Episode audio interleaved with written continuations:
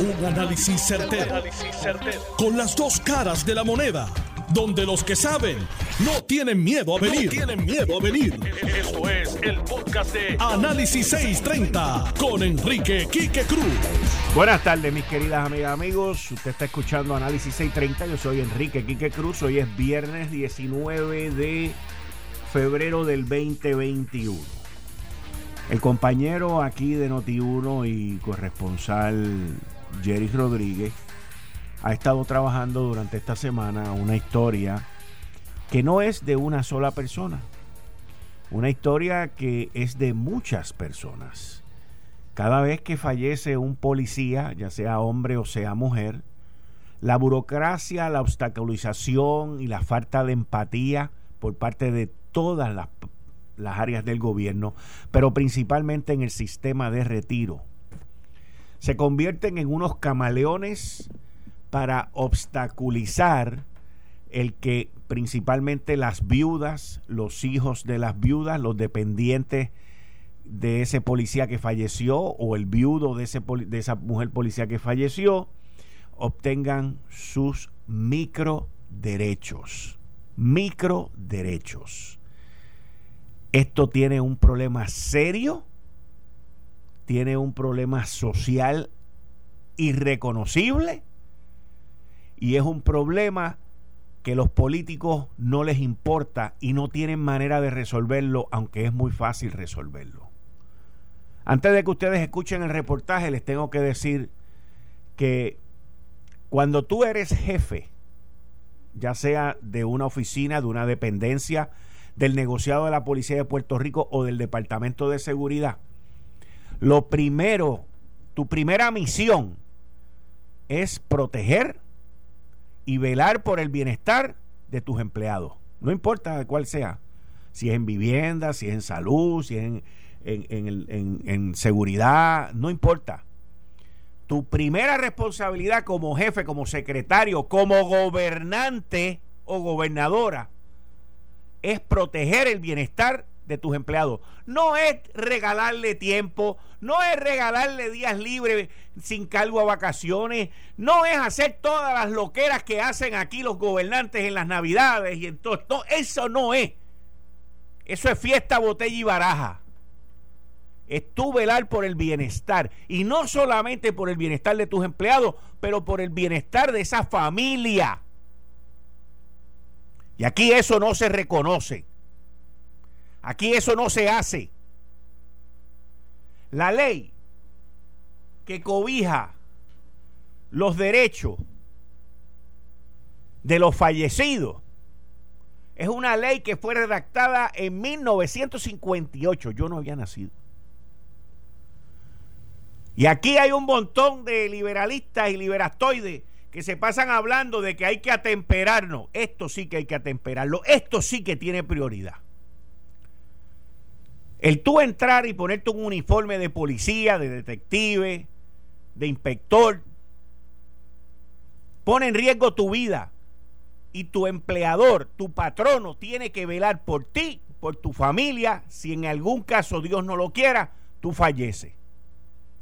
Pero aquí no, aquí te hacen la vida imposible. Aquí te matan dos veces. Primero el oficial muerto y después te matan en el camino para que te den lo poquito que te toca. Vamos a escuchar este reportaje del corresponsal de Noti1, Jerry Rodríguez.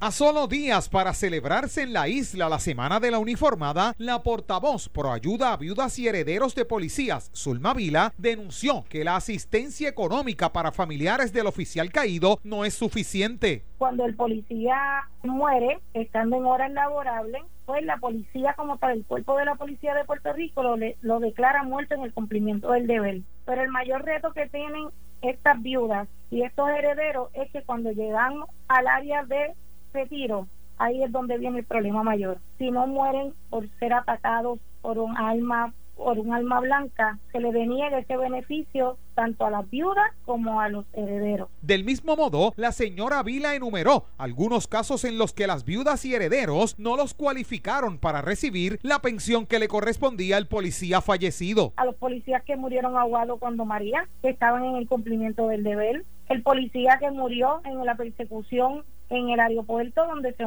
se viró la patrulla y falleció, tan reciente como los que mueren de COVID, que los declaran el cumplimiento del deber y dicen, pero todavía no reciben los beneficios de retiro porque no han sido atacados directamente. Así también, la portavoz llamó la atención al gobierno y a la legislatura para que actualice la ley 127 del 27 de junio del 1958, conocida como la ley de pensiones por muerte en el cumplimiento del deber. Mi llamado es al gobierno, hay que enmendar, la legislatura hay que enmendar esta ley y especificar que sea muerte en cualquier circunstancia para que el retiro pueda honrar y pagarle las pensiones a esos niños y a esas viudas que quedan desamparadas. ¿Entiendes tú que las viudas y los herederos de policías fallecidos han sido prácticamente abandonados por el gobierno? No solamente por el gobierno, sino por la policía de Puerto Rico. Para Normando en la mañana, Jerry Rodríguez. Miren, cuando yo me enteré de esto, que fue hace aproximadamente como una semana. Y luego que Jerry estuvo trabajando este reportaje para Normando en la mañana, yo quedé, quedé mal, quedé mal. Esto, esta ley del 27 de junio de 1958, que ha sido enmendada más de 10, en más de 10 ocasiones, la última enmienda fue la ley número 80 del 28 de julio del 2019, todavía no toca esa parte tan sensitiva Aquí lo que se tratan es de hacer cosas que no tienen un valor real. Usted sabe lo que es que ese policía que falleció hace poco por COVID, los otros que han fallecido por COVID, que lo han, se han sido contagiados, no porque estaban de vacaciones, estaban trabajando. Aquí hay casos que en la Comisión Industrial, creo que es, o el Fondo de Seguro del Estado, se niegan a reconocer eso. Hay un médico, creo que es en el fondo, que no le permite a una viuda obtener lo que le toca porque él por sus pantalones dice que las cosas no son así. Esto no es solamente el sistema de retiro, es el fondo y es el otro y es el otro. Son una partida de personas abusadoras sin ningún tipo de empatía hacia aquellas familias que fueron encabezadas por un individuo que se ponía un uniforme y salía todos los días a defender la ley y el orden de esta isla. Versus un come banco con una bata, tomando unas decisiones en aire acondicionado. Y aquí a nadie le importa esto. A usted, si es policía, lo tienen que matar a tiro. Y perdone la crueldad, lo tienen que matar a tiro para que todo el mundo se ponga para su número. Porque si te mueres en cualquier otra circunstancia, como mencionó Zulma Vila, está frito. No les importa. No les importa esa familia. No les importa la esposa o el esposo que queda viudo, sin un salario, sin un sustento, que con mucha probabilidad era el principal en esa familia. Y aquí nadie lucha por esa gente, del gobernante para abajo, nadie hace nada por esa gente. Y esto se tiene que acabar ya, ya, con el abuso que se tiene aquí. Con gente que van y todos los días arriesgan su vida. Y esta historia no la vamos a dejar. No la vamos a dejar. Porque el lunes venimos con más. Así que pónganse para su número. Mire, cambiando el tema. Esta semana yo he cubierto la, el tema que tiene que ver con el contrato de Luma. Hoy en mi cuenta de Twitter me encontré un tweet que yo lancé el 3 de febrero, hace básicamente más de dos semanas, donde dije que Luma no estaba cumpliendo con su proceso de integración en Puerto Rico. Luego de ver las facturas de Luma, que no sé si han sido procesadas o pagadas, pero el total de facturas son sobre 90, 100 millones de dólares. Y de ver el reportaje que sacó el periódico El Vocero, pues uno se cuestiona quién está a cargo de esto. ¿Quién es el responsable de ese contrato? ¿O quiénes son los responsables de ese contrato? Claramente, y no, no es para tirarle la toalla, porque lo que voy a decir es la verdad tal y como es. Claramente, el contrato de Luma, el papá, o la mamá del contrato de Luma no es Pedro Pierluisi. Pero efectivo el 2 de enero del 2021, Pedro Pierluisi es el padre adoptivo del contrato de Luma. Él no fue el que lo creó. ¿Usted sabe de dónde nace el contrato de Luma? El contrato de Luma sale de una conferencia que hizo en enero del 2018 el renunciante gobernante Ricardo Rosselló, que estaba en medio del bollete que estaba montado después del huracán María, y de la nada apareció como un celaje a decir que iba a privatizar la Autoridad de Energía Eléctrica. Ese es el nacimiento de este contrato, porque yo voy a la raíz. Yo voy al primer huevo que pone la gallina. Y de ahí estamos hoy en esto. Y aquí se han gastado millones de dólares solamente, no en pagarle a Luma, millones de dólares solamente en, en el RSP, en la negociación y en la firma de ese contrato. Millones de dólares en asesores. Los principales actores en esto, quienes estaban dirigiendo, que todavía ahí está Ralph Krill, el presidente de la Junta de Gobierno de la Autoridad de Energía Eléctrica, el presidente del negociado de energía, los que estuviesen de directores ejecutivos en la Autoridad de Energía, incluyendo el actual director ejecutivo. La gobernadora Wanda Vázquez, la exgobernadora Wanda Vázquez, que anunció la firma de este contrato. Y el iniciador de esto, Ricardo Rosselló, para mencionar algunos, sin contar la FAF y sin contar las otras dependencias gubernamentales que en un momento se hicieron dueños de esto. Es más, querían montar hasta una oficina en el gobierno para ellos supervisar el contrato y hoy están escondidos como las avestruces debajo de la tierra. Pero al final y a la postre, va a haber solamente una persona aquí políticamente responsable en Puerto Rico de este contrato. Y ese se llama Pedro Pierluisi Urrutia. No es más nadie. Él no lo empezó, él no lo creó, pero ahora lo adoptó al ser gobernador. Y cuando él estuvo en campaña, él dijo que este contrato había que enmendarlo. Que este contrato había que hacerle unos cambios. Y esa es su palabra y ese es su compromiso con el pueblo de Puerto Rico al él convertirse en gobernador, adoptar este contrato y meterle leña al contrato. Este contrato va a ser, va a correr muchísimo más la semana que viene. Y este contrato, cuando empiecen a salir los detalles del contrato y los pagos onerosos que tiene el contrato, por poner una bombilla, y estoy exagerando, pero es la verdad, usted se va a dar cuenta que el contrato hay que respetarlo, pero hay que renegociarlo. Hay que renegociarlo. Hay que renegociar unas áreas. Tan sencillo como eso. ¿Y por qué yo puedo ahora como gobernante levantar la bandera y decir vamos a sentarnos a la silla de renegociación?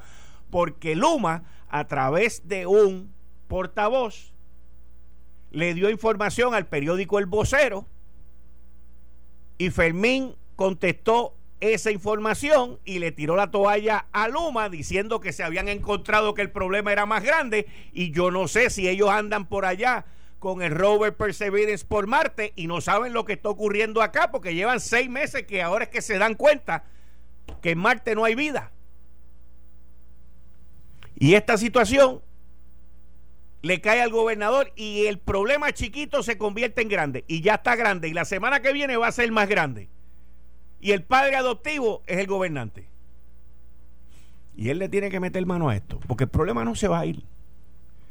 Además, ya Luma le pasó el batón al gobernador. Fermín le pasó el batón al gobernador con las declaraciones que hizo en el vocero. Omar Marrero le pasó el batón al gobernador al no decir nada sobre el contrato. Su oficina era la que él, él he oversees, él vela todas estas cuestiones. Y Ralcril no existe. Ralcril anda en Marte, allá, con el rover Perseverance, perseverando que ni lo llamen. Y Edison, el del negociado de energía eléctrica, le está pidiendo por la NASA a Ralph Krill que se lo lleve con él para Marte porque él aprobó, los dos aprobaron el contrato y los dos no saben ni qué dice el contrato. ¿Cómo tú me vas a decir a mí ¿Cómo tú me vas a decir a mí que se encontraron con algo que era más grande estaba peor de lo que ellos pensaban? ¿Cómo tú me vas que, o sea, quién tiene la cachimba para decir una cosa como esa? Cuando al sistema se le metieron 3 mil millones de pesos después de un huracán, aquí han habido desastres, aquí han habido terremotos, tú tienes que venir pensando que no hay nada, que lo que hay son cenizas, o como decían varios miembros del PNP, chatarra. Porque lo que hicieron fue denigrarla, aplastarla, insultarla para bajarle el valor. Pues ahora quien le toca son los que están de turno. Al secretario del Estado, Larry Selhammer, le toca meterse en eso. Porque él está a cargo de la infraestructura. Y le toca meterle mano a Luma. Porque para figureo, aquí no hay parte en esto. Vamos a estar claros. Y al gobernador le toca también. Y a los demás componentes que ya los mencioné, les toca también. Incluyendo los que los aprobaron. El problema con este contrato es bien sencillo. Se gastaron millones de dólares en asesores, no se leyeron el contrato. Y no estoy hablando de Fernando Padilla también, que estaba a cargo de esto y lo premiaron con un aumento de sueldo y una tremenda posición. Al igual que Jaime López también. O sea, aquí de lo que estamos hablando es de gente que no saben jugar con carrito. No saben poner bombilla y ninguno quiere aceptar su responsabilidad. La gerencia de la Autoridad de Energía Eléctrica, su junta de gobierno y las personas que negociaron este contrato, si fuera yo, yo los votaba. Pero como no soy yo, y estos gobiernos, ellos siguen ahí. Y van a seguir ahí. Por el costo multimillonario en una empresa que está en quiebra. Y quiero que estemos claros, yo no estoy en contra del contrato. No tomo juicio sobre el contrato. Estoy tomando juicios sobre los que lo negociaron, sobre los que endosaron, sobre los que lo aprobaron y ahora vinieron y se lo zumbaron en la falda a Pedro Pierluisi. Porque es la verdad. Pero ¿cuál es el problema de esto? Que es pues la razón por la cual pongo este tema hoy. A Wanda Vázquez le pasó lo mismo.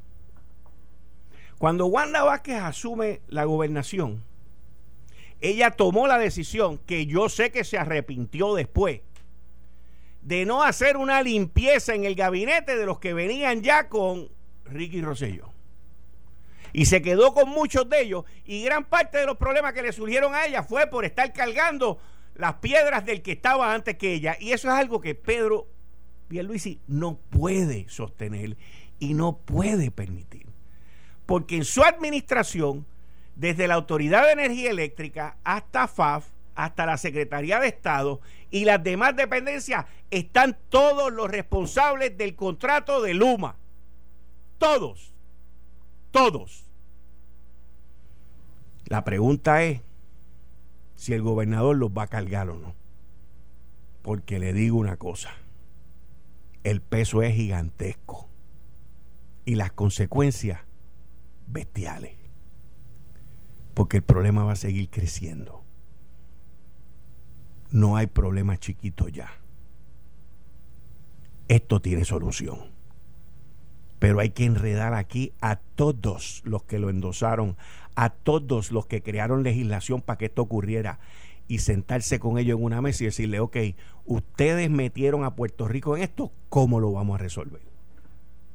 Esa es la que hay. Esa es la que hay, no hay otra. Así es como se brega esto. Así es como se empuja la carreta. Y así es como se logran los resultados. Y los que no se atrevan a participar de la reunión y a no someter ideas de cómo resolverlo, bye bye, nos vemos, adiós. Tú no sirves aquí. No sirves porque lo más probable es que no te leíste el contrato. No sirves porque no entiendes de lo que estamos hablando. Y no sirves porque no tienes nada que aportar en esta reunión. Nos vemos. Hasta luego. Voy a una pausa, regreso en breve. Eh, estás escuchando el podcast de Noti1. Análisis 630 con Enrique Quique Cruz. 5 y 29 de la tarde de hoy. Viernes. Viernes. 19 Viernes 19 de febrero del 2021, tú estás escuchando Análisis 630. Yo soy Enrique Quique Cruz y estoy aquí de lunes a viernes de 5 a 7. Y como todos los viernes a las 5 y 30 conmigo, Gary Rodríguez. Buenas tardes, Gary. Saludos, Quique, a ti, a toda tu audiencia y muy especialmente a Serra, que está ahí en los controles. Sí. Oye, Gary, eh, yo recuerdo que tú y yo hablamos en Lo Sé Todo, cuando tú entrevistaste a una viuda de un policía que había fallecido y de que creo que eran unos médicos en el Fondo del Seguro del Estado o en la Comisión Industrial que ellos se negaban a darle a la viuda y a sus familiares el derecho, lo que les tocaba, porque ellos decían que no. Eh, eh, refrescame la memoria. Bueno, tú le estás diciendo médico, yo le digo, yo diría cuatro alicates. Ok. En el fondo del seguro del Estado. Ok, o sea que no son médicos, no son médicos. Bueno, son son son médicos y eh, analistas de casos, son los que le llevan el caso al, al, médico. El asunto es, es que ellos le estaban diciendo que el, este es el caso de Miguel Martínez, que es el primer agente que fallece por tener contacto eh, con COVID-19.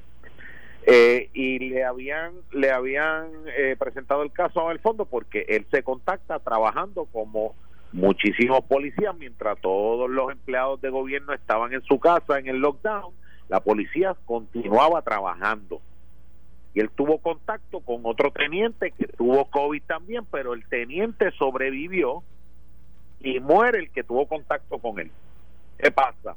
Cuatro alicates en el Fondo del Seguro del Estado que ya nosotros tenemos los nombres. Ah, y lo sé, sí, sí.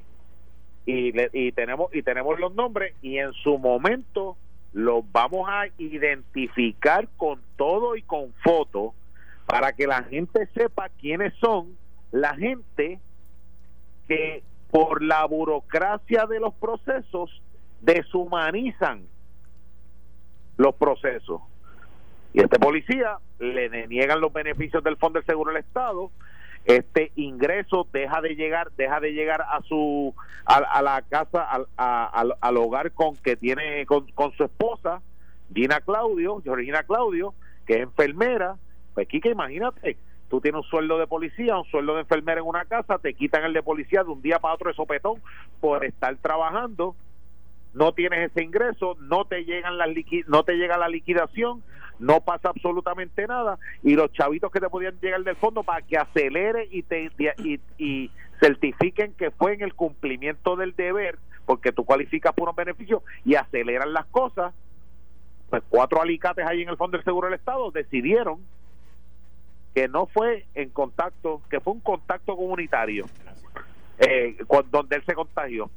Pero Quique, lo interesante de todo esto es que el lockdown se da el 15 de marzo.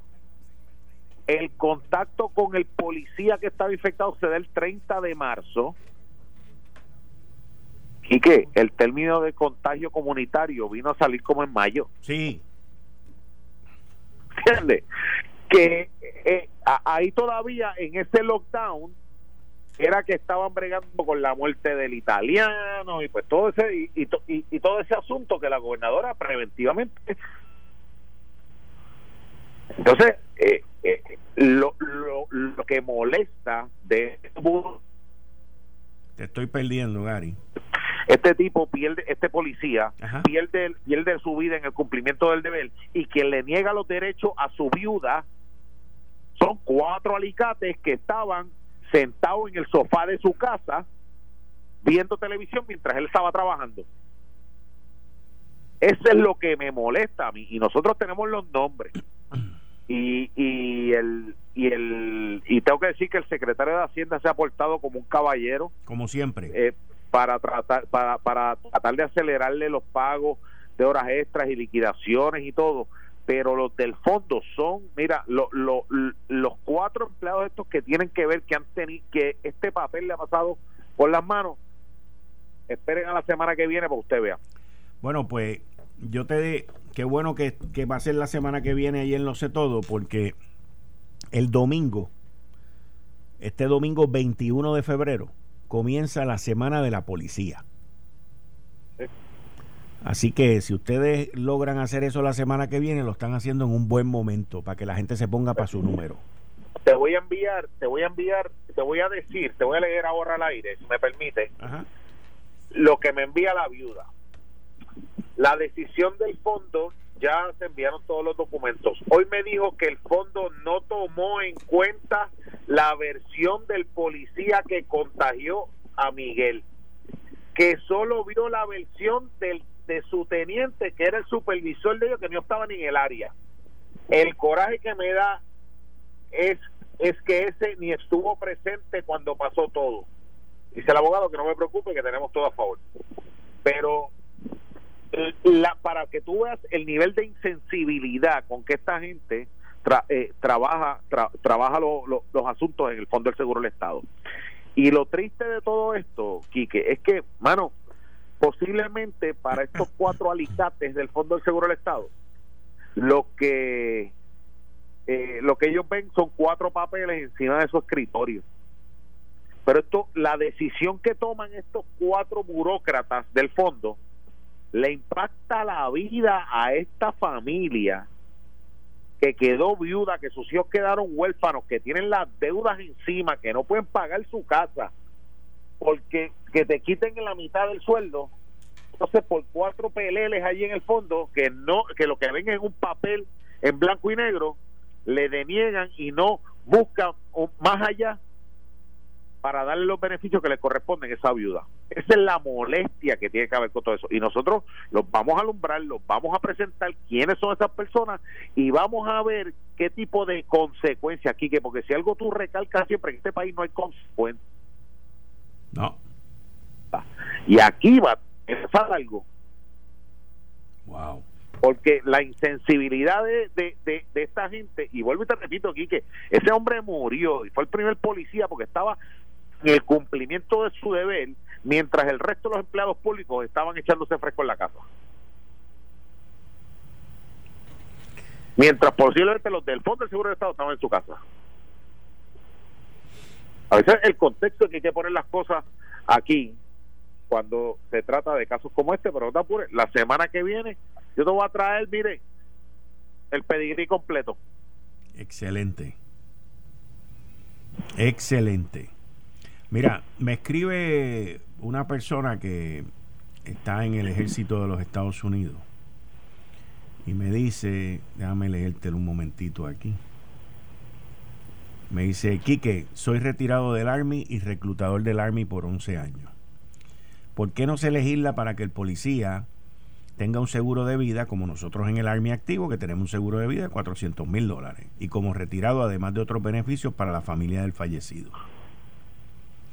O sea, aquí. Pero si eso, si, eso aquí se, eso aquí se legisló y se trabajó con, con y se trabajó que, oye, ese proyecto del retiro, del retiro no, de la compensación de los policías es lo que le da notoriedad a los senadores Gregorio Matías Quique. Correcto. Este, pero la ley, que lo que le daban eran 5 mil trapos de peso. Correcto, pero la ley 80, que es la que él legisló el 28 de julio del 2019, hasta donde tengo entendido, no cubre la parte esta de, de del momento del fallecimiento. De Sí, pero ellos tienen una póliza que es en el cumplimiento del deber. El problema es que la póliza que ellos tenían en aquel momento que se negoció bajo el cuatrenio de Alejandro García Padilla y puedes llamarte a Gregorio Matías si quieres que él te pueda dar los detalles porque recuerdo que eh, nosotros lo traíamos semanalmente al programa para que hablara sobre esta situación que él tenía un caso que recuerdo que creo que era el agente Pérez que en un tiroteo murió eh, no murió quedó herido quedó, incapacitado. Pero en ese yo sé de lo que tú me estás hablando y tienes toda la razón y pero el, eh, lo que Matías eh, porque yo trabajé con Matías todos esos casos con la Junta de Supervisión Fiscal y sí se logró el que duplicaran la cubierta en todo lo que tenía que ver con incapacidad. En aquel momento el tema era la incapacidad. De incapacidad porque recuerdo que los policías le estaban donando días a él para que pudiera seguir cobrando. Correcto, correcto. Pero esto no es incapacidad, esto es en el momento en que fallecen. Que inclusive... En que fallece, pero, pero, pero en aquel momento era la misma, era una póliza era una póliza también de, incapacidad y de vida en el cumplimiento del deber, porque la póliza te cubre todo ese tipo de cosas. Lo que pasa es que la cubierta lo que te daba era una porquería si tú eres si tú eres este si tú eres lesionado en el cumplimiento del deber. Matías es el que te puede explicar bien cómo es que cómo es que corre este, este tipo de cosas, pero la realidad es que eh, dentro de las injusticias de la policía en términos de la compensación que reciben Mano, el tú salir de tu casa y a ti eh, hace poco vimos eh, eh, tres policías que salieron de su casa y, y, no regresaron. Sí, sí, sí. y el miedo, y los que tenemos amigos policías pueden dar fe de esto, el miedo que tiene el policía todos los días es que cada vez que sale de su casa no sabe si va a volver. Y que si le pasa algo en el cumplimiento del deber, el miedo más grande es que su familia queda desamparada completamente. Y eso es algo que se tiene que legislar y se tiene que corregir. Quique, a, a mí, tú no me digas a mí que eh, aquí mataron tres policías este año. Este, eh, policías que mueren en el cumplimiento del deber tampoco es que son muchos. Si nosotros le damos una buena compensación a aquel que, haya fallecido el cumplimiento del deber, no es que se va a ir a la quiebra el fondo general, no es que le va a hacer un boquete demasiado de grande, pero es algo que es justicia para esa gente que sale todos los días a defender la vida y la propiedad de Puerto Rico. Y es un proyecto que yo creo que el, el, el, gobernador no, no debe ser radicado por ningún legislador, tiene que ser un proyecto de administración, establecer un fondo a bregar con estos asuntos con los policías. Y tú lo llamaste y él contestó. En línea telefónica está el senador y teniente de la Policía de Puerto Rico, Gregorio Matías. Buenas tardes, Matías. Dios te bendiga, Quique. Dios bendiga a los radioescuchas. Gregorio, yo Oye, y a Gary que se lo lleve el diablo. Oye, siempre pasa lo mismo, Gary. Matías bendice a todo el mundo menos a Gary. Esto es una Dios cosa te bendiga, Gary, Dios te bendiga. Es que no, no, no te oyó cuando te dije Dios te bendiga. Matías, quiero que escuches esto un momentito.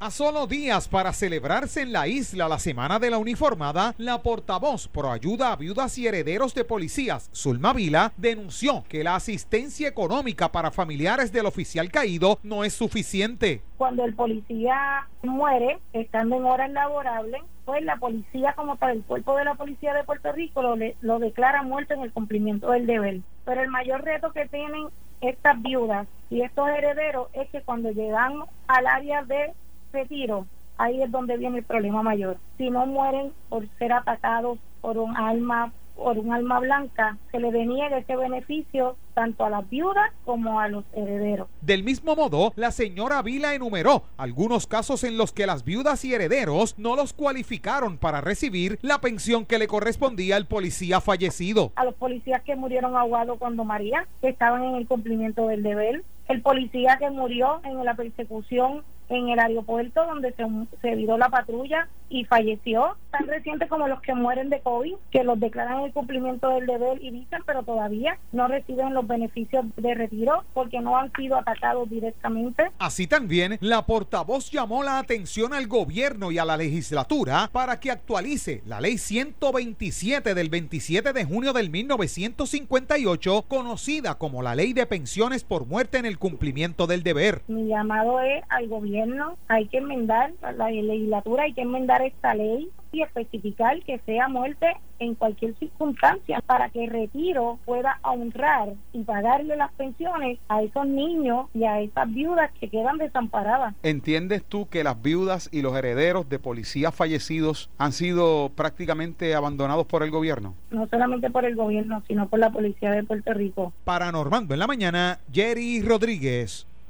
Gregorio Matías, senador Gregorio Matías. Mira aquí que eh, conozco conozco a, la persona que está hablando.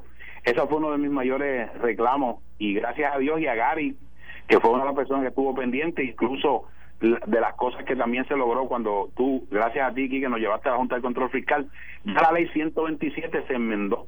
Ya la ley 127 se enmendó y lo que sucede es que hay tres, cinco causales que se le da el 90%, el 90%, pero todo causal que el policía fallezca ya le van a dar el 50% de su pensión a los familiares.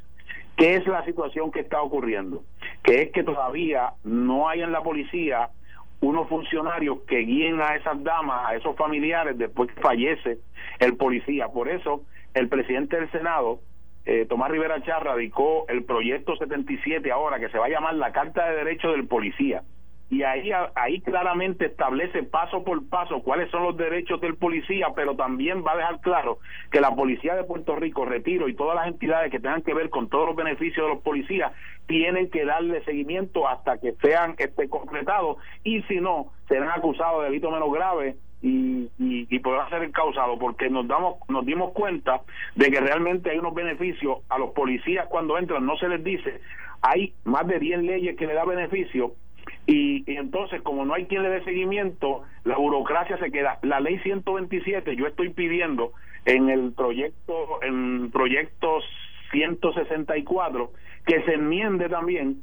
para que se incluyan pandemias y epidemias, porque los que fueron muertos del COVID, si eso no se enmienda, pues no van a poder los familiares coger lo que le paga la ley 127, que son hasta 60 mil dólares eh, para pagar la hipoteca y para la beca de sus hijos. Oye, pero tú sabes lo que es que nosotros como isla que vivimos aquí, como ciudadanos que vivimos en esta isla, Matías y, Gary, tengamos que llegar al punto de tener que legislar para amenazar ser acusado por delito menos grave por algo que se supone que tú hagas. Digo, tú me, tú me preguntas. tú me preguntas a mí. hagas tu trabajo. Exacto. Oye, tú me preguntas a mí y yo soy el el del negociado de la policía o el departamento de seguridad pública y se me muere alguien, yo le asigno a un teniente o le asigno a alguien y me, cogen esa familia y me los llevan a través del proceso y usted va allí personalmente y me dice lo que está pasando. Es un compromiso que tiene Tony López, es un compromiso, el, el comisionado que está nominado tiene un compromiso y ya comenzó con eso, con eso incluso mandó a que a un equipo para que revisara todo lo que sucedieron los años anteriores para darle seguimiento y que se le cumpla con cada uno de los familiares, porque es lo que yo decía los otros días. Pues la única forma que se nos reconocen es cuando nos matan y hay un mes de hipocresía tratándolos bien y después nos olvidamos de ellos por completo y es una de las cosas que, que, que está sucediendo y eso que dice de las leyes que hay que amenazarlo, hay un montón de leyes buenas que la hacen y después nadie le da seguimiento y se pierden. Yo yo estoy tratando de que eso no siga ocurriendo con leyes que estamos preparando para los servidores públicos y para los policías y para así el pueblo en general, porque es que hay leyes buenas, pero están engavetadas y nadie le da seguimiento. Ahora, no, y el Matías, pero pero ¿cuánto nosotros estábamos hablando al principio de la entrevista del el primer agente que falleció por COVID-19 que nosotros lo entrevistamos en Navidades y todavía al día de hoy el Fondo del Seguro del Estado no ha resuelto el asunto porque eh, el, la, el, el calvario que tienen que pasar las viudas que posiblemente no conocen la mayoría el proceso que tú tienes que ir aquí, que tú tienes que ir allá, que tú tienes que ir al fondo, porque a lo mejor no están inmersas en lo que eh, en lo que le corresponde.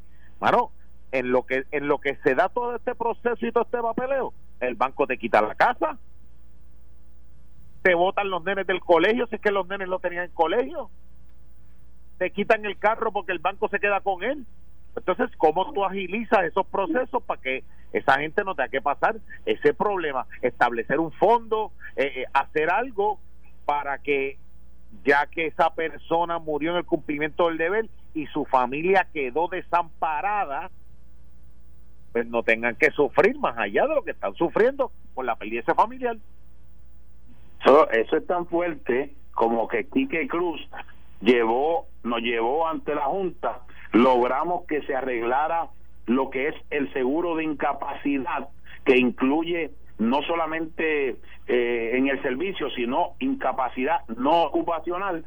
Y yo llegué al cuartel general antes de estar en el Senado y había una persona que el policía se había, se había convertido en esquizofrénico, perdió la cordura y ella iba a renunciar, ella, y, ella llevó los papeles de su esposo para, para que él iba a renunciar para ayudarlo, sin saber que ahora, bajo ese seguro que se logró gracias a Kiki, a la fuerza de las organizaciones, ya eso le cubre al policía. Es la falta de orientación al policía y sus familiares. Eso no se está haciendo. Eso fue uno de mis reclamos al, nuevo comisionado, tanto también a Alexis Torres, para que tengan que estar a los de nuevo ingreso y a todo policía, tienen que llevarle y hacerlo firmar, no enviarle eso y que se olvide, porque hay muchos beneficios que están pero el policía no lo sabe y hay miles de policías que se han retirado por una o otra situación o, o, han, o han renunciado que son merecedores de una pensión y no la están no la están recibiendo ahora mismo. Pues mira, Matías, yo te, yo te voy a hacer una recomendación. Hazte un video y un tutorial explicando bien en arroz y habichuela los beneficios que tiene la gente y súbelo a tus redes sociales. Y así no tenemos que esperar a que venga alguien de seguridad pública o de la policía de Puerto Rico a que nombren, a que OGP apruebe la plaza, a que hagamos el reglamento, a que hagamos todo ese tipo de cosas y ahí ya lo tienen en las redes sociales y se puede y, pues, y la, la, gente se puede orientar. Y en adición a eso, Matías, cuando lo vayas a lanzar, Gary te invita a lo sé todo y yo te invito acá el día del lanzamiento. Y tiene ahí un 2 por 1 lo y lo subimos a las redes mías, a las de Quique y las, regamos por ahí para abajo. Muchas veces se lo pedía a Henry Calera que hiciera que Valencia hiciera un video como ese, pero vamos a hacerlo nosotros. Vamos a hacerlo nosotros. Tú, no esperes por nadie, no esperes por nadie. Matías, te pregunto, ¿los policías tienen seguro de vida? Sí, tienen seguro de vida, está, eh, también está en el, en el, en el MedLife. ¿Con MedLife? ¿Y de cuánto es? Yo, mira, nunca me dieron el me fui de la policía. Nunca te dieron el folleto nunca, te dieron el folleto, nunca me dieron. Yo sé que ahora eh, Luis Collazo está preparando todos los, beneficios porque ahora cambió debido a que acuérdate vuelvo y repito tengo que agradecerlo cada vez que, que hablo con Quique y agradecerle a Gary fueron parte fundamental para lo que se logró para la policía. Acuérdate Quique que la Junta nos otorgó a nosotros 250 dólares para cada policía ahora de seguro eh, hay muchos otros beneficios, han crecido esos beneficios, pero te digo, me fui y no nunca me enteré como tal cuáles eran los beneficios como tal, pero Luis Collazo está preparando un folleto para hacérselo llegar a cada policía para que se entere cuáles son los beneficios. Han crecido, ¿ah? hay muchos, muchos más años. Antes creo que eran cinco, ahora creo que está cubriendo hasta hasta la edad de retiro si, si te quedas incapacitado pero no sé la cantidad como tal, no sé la cantidad. Ahora, y te pregunto, pero te voy a decir una cosa, Matías, o sea, eh, cada policía que tenga un seguro de vida, se supone que el patrono, en este caso siendo la policía de Puerto Rico, haga firmar a esos policías de que si él quiere que ese, a quien él quiere que esos beneficios se le den. Porque tú en ese papelito tú firmas y tú designas quiénes son los que cobran ese seguro. En adición a eso, te pregunto. Y si es una compañía como MedLife, lo deben pagar rápido. Exacto. Y en adición a eso, te pregunto, Matías.